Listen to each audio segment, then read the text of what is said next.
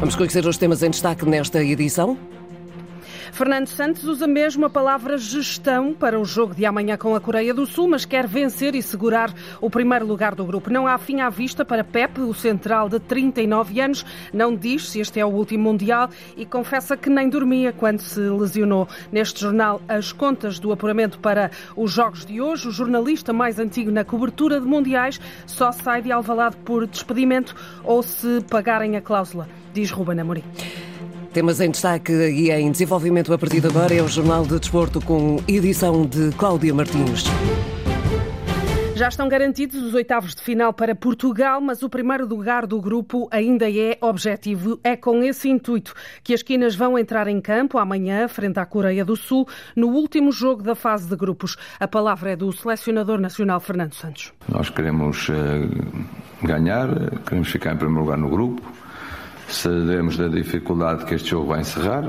Um adversário de muita qualidade.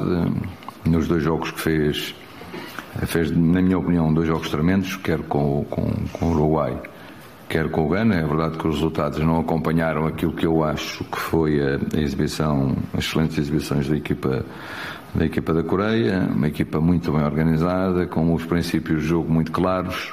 Na realidade, tem muito a ver com aquilo que é o Paulo Bento, Elogios eh, de Fernando Santos em relação à Coreia do Sul, que é o adversário da equipa das esquinas amanhã, e também essa garantia de lutar pelo primeiro lugar do grupo neste campeonato do mundo. Em relação a esse encontro e pensando que Portugal já está qualificado para os oitavos de final, o selecionador eh, assumiu que vai tentar gerir o grupo. Infelizmente tem três que não vão poder estar no jogo da manhã. Temos um ou outro jogador que tem neste momento alguma fadiga que vamos ter que avaliar bem. Mas uh, temos depois as questões também dos cartões amarelos, que também temos que fazer essa avaliação, que é perfeitamente normal, todos os treinadores irão fazer. Para mim, o mais importante é que eu tenha certeza que quem colocar em campo não coloca porque o, aquele só saiu ao um amarelo ou saiu porque não sei quê, porque eu, em qualquer circunstância, uh, se, se tivesse e entendesse que para cada jogo essa é a melhor alternativa, a minha confiança era plena. Portanto, irá jogar a equipa tenho, no qual eu tenho mais a confiança, independentemente dos jogadores que jogar. Mais ainda porque, diz o selecionador nacional, esta é uma das melhores gerações do futebol português. Eu acredito, e acho que todos os portugueses acreditam e reafirmam sistematicamente isso, que temos uma das melhores gerações, o maior número de jogadores com muita qualidade, portanto, é como o Pepe diz, eu acho que isso é verdade, o Pepe também acha que é verdade, todos os jogadores acham que é verdade, agora é por bola dentro do campo que é assim mesmo. A palavra do selecionador nacional Fernando Santos, há pouco no eh, Qatar, perspectivando esse encontro de amanhã, o último na fase de grupos de Portugal, antes dos eh, oitavos de final. Junto ao técnico das esquinas esteve Pepe, o mais experiente da equipa. Ele, aos 39 anos, recusa assumir se este é o último Mundial da carreira. Não vou entrar aí se é o último, se é. É, eu estou aqui para desfrutar desse Mundial ao máximo. Como deixo bem claro, sou um privilegiado de poder acordar e de poder fazer aquilo que eu mais amo, que é jogar futebol. Nós temos grandíssimos jogadores, isso é, é um facto. Espero que o Antônio possa fazer o seu percurso naturalmente, como Rubem Dias fez na altura, quando foi ao Mundial da Rússia. Por isso, desejar sorte para ele, que é a nossa sorte também, e que ele possa jogar e que possa ser feliz também e que possa ajudar tanto a Portugal como possa desenvolver também no seu clube. Aos 39 anos, os elogios de Pepe aos companheiros no eixo da defesa, numa conferência em que a idade e a disponibilidade física do central foram os temas mais abordados. Pepe confessou o momento difícil que viveu quando se lesionou semanas antes do Mundial. Quando me lesionei não, não dormia, não dormia, sinceramente, não, não dormi porque queria me recuperar o mais rápido possível para poder estar aqui hoje a, a, disputar mais um Mundial na minha carreira, de poder dar meu contributo à minha seleção, de poder ajudar a conseguir vitórias.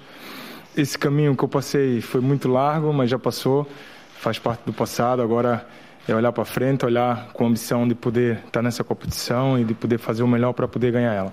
E quanto ao Mundial, e especificamente em relação ao jogo de amanhã, o Central sabe da diferença de valia entre as duas seleções, mas do alto da sua experiência lembra que é dentro de campo que se prova isso mesmo. É verdade que nós temos uma seleção com muita qualidade, mas se nós não trabalhar, se nós não respeitar o nosso adversário, se nós não fazer, não fazer aquilo que o nosso treinador prepara para o jogo, o que, é que adianta termos muita qualidade e não pôr ela em prática? Por isso, acho que o mais importante é o grupo saber, independentemente de quem jogue ou não, é saber os que lá foram lá para dentro têm que fazer o melhor para poder conseguir a vitória e poder vestir a nossa bandeira, que é o mais importante. Pep, e esse encontro com a Coreia do Sul, no qual basta o empate a Portugal para assegurar o primeiro lugar eh, do grupo. Daqui a pouco há treino da equipa das esquinas, que tem para já duas baixas certas. Danilo com problema nas costelas e também Nuno Mendes, uma lesão muscular que retira o lateral hum, da, deste campeonato do mundo, ainda que a Federação Portuguesa de Futebol tenha, entretanto, uh, indicado que o lateral vai permanecer no Qatar, onde vai, aliás, iniciar esse processo de recuperação a par com o Departamento Médico da Federação. Vamos em direto até ao Qatar saber precisamente com eh, um dos enviados especiais da Antena 1, Nuno Matos, eh, as últimas novidades em torno da seleção nacional, desde logo num momento difícil para a equipa das esquinas, tendo em conta esta questão das lesões. Muito difícil, Cláudia. Uh, e segundo conseguimos apurar, o Nuno Mendes não deve regressar aos relevados antes do final uh, do mês de janeiro. Uh, está fora do Campeonato do Mundo, aliás, a Federação já confirmou isso. O próprio selecionador acabou de confirmar isso mesmo em conferência de imprensa. Houve uma reincidência da sua lesão muscular na coxa esquerda. Ele tinha falhado o primeiro jogo com o Gana, sendo titular na segunda partida do Mundial com o Uruguai, mas viria a abandonar aos 42 minutos e sendo substituído por Rafael Guerreiro. O defesa do Paris Saint-Germain não regressa como também já referiste, a Portugal e vai permanecer aqui eh, no Qatar em recuperação. Em recuperação continua também Danilo, que fraturou três costelas num treino e, tal como Nuno Mendes, em princípio, eh, também já não vai jogar mais neste eh, campeonato do mundo. E falta falar do Otávio. O Otávio, sim, o luso-brasileiro está na fase final da sua recuperação, também é um problema muscular e já deve treinar integrado nos próximos dias, mas o próprio Fernando Santos disse que frente à Coreia do Sul, Otávio ainda vai ficar fora dos eleitos. Ora, o jogo com a Coreia do Sul que está aí à porta, Portugal já está apurado para os oitavos de final, agora o objetivo é conquistar o primeiro lugar do Grupo H. Eh, Fernando Santos vai fazer essa gestão física especialmente disciplinar, já que em risco eh, de exclusão para os oitavos de final estão jogadores como Ruben Dias, Ruben Neves, Bruno Fernandes e João Félix e com portas abertas para a titularidade António Silva a acontecer. Seria a sua estreia numa grande competição, João Mário, Vitinha e Rafael Leão, que tem partido do banco para entrar na equipa, mas aqui seria então pela primeira vez titular. Portugal treina no centro de estágio Al-Shahani às duas e meia da tarde, cinco e meia no Qatar. A grande curiosidade tem a ver com Cristiano Ronaldo. Ele ontem não treinou, segundo a Federação, terá ficado pelo ginásio no dia em que a sua família chegou ao Qatar. Fernando Santos disse que, em princípio, Cristiano Ronaldo já vai estar a integrar os trabalhos desta tarde. Ronaldo, Cláudia, que por aqui faz manchete em vários jornais, com essa proposta milionária do Al Nasser da Arábia Saudita, que terá avançado com uma proposta de 500 milhões de euros brutos para contratar o jogador, uma ligação de dois anos a meio ao clube eh, saudita, que inclui ordenados eh, e também compromissos publicitários. Eh, aí o valor seria de 250 milhões de euros. Nada está confirmado, uma coisa é certa, por aqui não se fala de outra coisa. Vamos continuar a acompanhar mais esse caso em torno do internacional português Cristiano Ronaldo e esperar também essas novidades do treino que vai ter os olhos atentos do Nuno Matos. Aqui o ouvimos em direto do Qatar. Ele é um dos enviados especiais da Antena 1 a este Campeonato do Mundo. O outro representante da Rádio Pública neste Mundial é o jornalista Paulo Sérgio. Ele esteve há pouco a ouvir o adversário de Portugal, amanhã, a Coreia do Sul, e em concreto o selecionador nacional Paulo Bento. Expulso no jogo com o Gana, frente a Portugal, Paulo Bento não vai estar no banco dos suplentes. Esteja onde estiver, há uma coisa que vai acontecer. O hino português também irei cantar. Creio que já o disse. Uh, nasci português, irei, irei morrer português, tenho um, um orgulho tremendo em, uh, em ser português uh, e que me parece, que me parece normal, perfeitamente normal que isto, que isto aconteça e que não invalida o, tremendo, o tremendo orgulho que tenho de, ter, de ter liderado estes rapazes durante este tempo todo, durante quatro anos ou mais de quatro anos. Para a Coreia do Sul, as contas estão complicadas. O vento corre a favor da seleção portuguesa. É uma equipa que, no jogo de amanhã, à parte de, do favoritismo natural, tem também um contexto que lhe é, que lhe é favorável, uh, o já estar apurado, uh, o facto de, de com, com um empate ser, ser primeiro do grupo e, obviamente, jogar com aquilo que são as nossas, as nossas necessidades. Nós só, só ganhando poderemos, o que poderemos fazer, mas esse, volto a repetir, esse é o grande desafio que, esse é o grande desafio que nós temos. E este é um desafio bonito. Um desafio onde a paciência asiática é fundamental. O, o nosso foco, mais do que aquilo que pode trazer, o jogo pode trazer a Portugal, tem que ser o que o jogo nos possa trazer a nós. E sermos, sermos uh, corajosos e pacientes ao mesmo tempo. Há 90 minutos, convém não não estarmos estressados e querer resolver as coisas demasiado rápido quando temos do outro lado uma equipa experiente e forte. Uh, e isso é o que vamos tentar, é o que vamos tentar fazer. Para além disto, com um Portugal cheio de individualidades à Coreia do Sul, resta-lhe responder coletivamente. A quantidade em qualidade é muita e, como tal, uh, acho que o melhor caminho é não estarmos preocupados com uh, o A, o B ou o C e estarmos preocupados realmente como podemos, do ponto de vista coletivo, uh, tentar superar uh, uma equipa como, como, como, é a seleção, como é a seleção portuguesa. Paulo Bento, o selecionador da Coreia do Sul, uma equipa que precisa de ganhar este último jogo para seguir em frente para os oitavos de final e que até pode nem ser suficiente.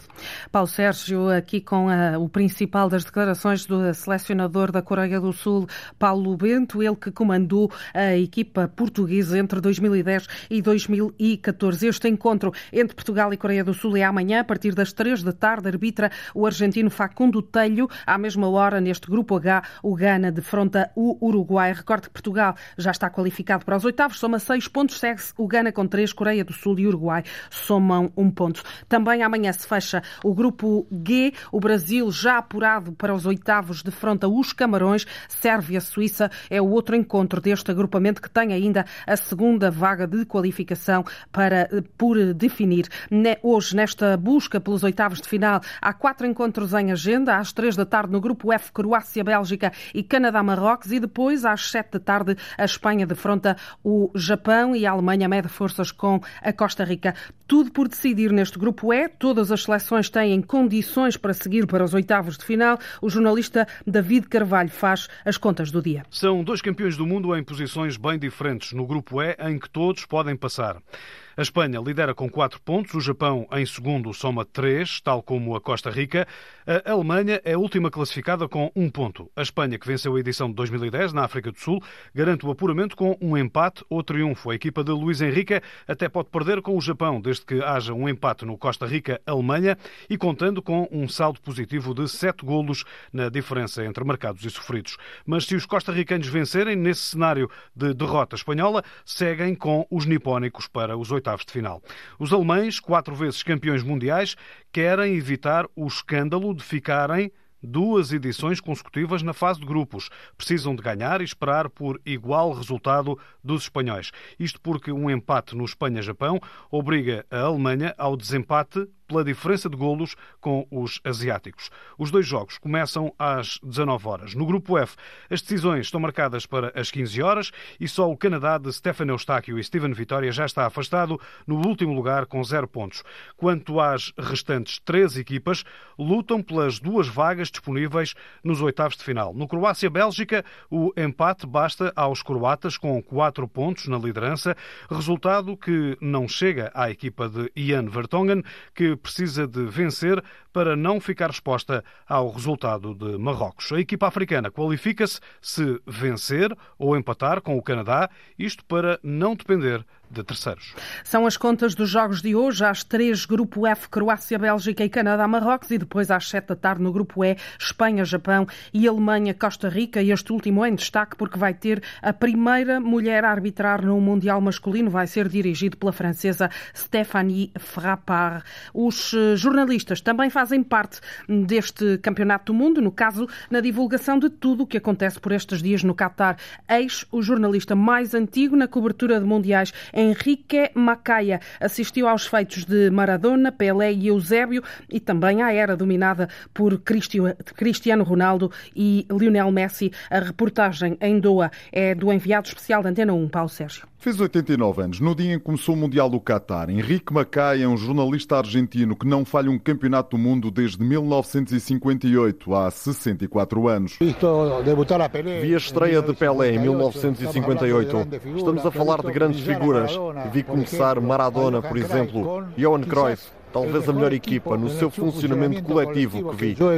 Tantas memórias, uma das principais é mesmo a vitória do seu país no Mundial do México em 1986 com Maradona aos comandos. A Argentina de 86 mudou a estrutura, mudou a ideia, mudou o conceito e deu muito bom resultado com o Maradona brilhante, como sabemos. Mesmo que o seu preferido seja um outro jogador nascido na Argentina, mas que ganhou fama em Espanha. Eu sempre preferi Di Stefano, que não teve grande relação com o Campeonato do Mundo. Sobre portugueses, adora Ronaldo, mas não esquece o Pantera Negra. Quando aparece Ronaldo, Quando aparece Ronaldo todos falam dele e eu só me recordava de Eusébio. Henrique Macaia, 89 anos, talvez o jornalista mais experiente que faz a cobertura deste Mundial aqui no Catar. Experiência e conhecimento para dar e vender. Aqui conhecemos esse jornalista mais antigo na cobertura de Mundiais, graças à reportagem do enviado especial Paulo Sérgio. Por cá e à sombra do Campeonato do Mundo, decorre a Taça da Liga. Ontem o Sporting goleou o Farense por 6-0 e numa espécie de jura de amor eterno, após a renovação, Ruben Amorim diz que só sai de Alvalade pela cláusula ou se for despedido. A renovação foi feita, três anos, sabendo que os, os, jogos é que ditam, isso não mudou, tendo um ano ou tendo três anos, interesse de fora ou de. Sempre, sempre houve. O que eu digo é, e sempre foi assim durante a minha carreira, se eu tiver que sair será pela cláusula, se tiver que sair é pela cláusula ou para casa, porque eu não me apetece treinar e, e, e sinto que tenho que parar. Toda a gente está aqui de, de pedra e cal a olhar para o futuro do Sporting, só sairei dessas duas maneiras ou despedido. E despedido não garanto que não vão ter que pagar o contrato todo. Portanto, é uma coisa muito clara com, com a direção e com os adeptos, enquanto eles quiserem, e eu quiser, nós vamos estar aqui a lutar pelo Sporting. Ruben Amorim, após essa goleada ao Farense ontem na Taça da Liga, na próxima semana o Sporting joga em Vila do Conde com eh, o Rio Ave, que esta tarde defronta o Marítimo às 5. Para lá desse encontro do Rio Ave, no Grupo H já estão a jogar Académico de Viseu e Estoril Praia. O jogo começou há um minuto e mais logo em Guimarães, no Grupo F, o Vitória recebe a Bessade às 8h45 da noite. Cláudia Martins com o Jornal de Desporto na Antena 1, simultâneo com a Antena 1 Madeira e Açores e RDP Internacional. Estas e outras notícias em permanência em desporto.rtp.pt. पी थी।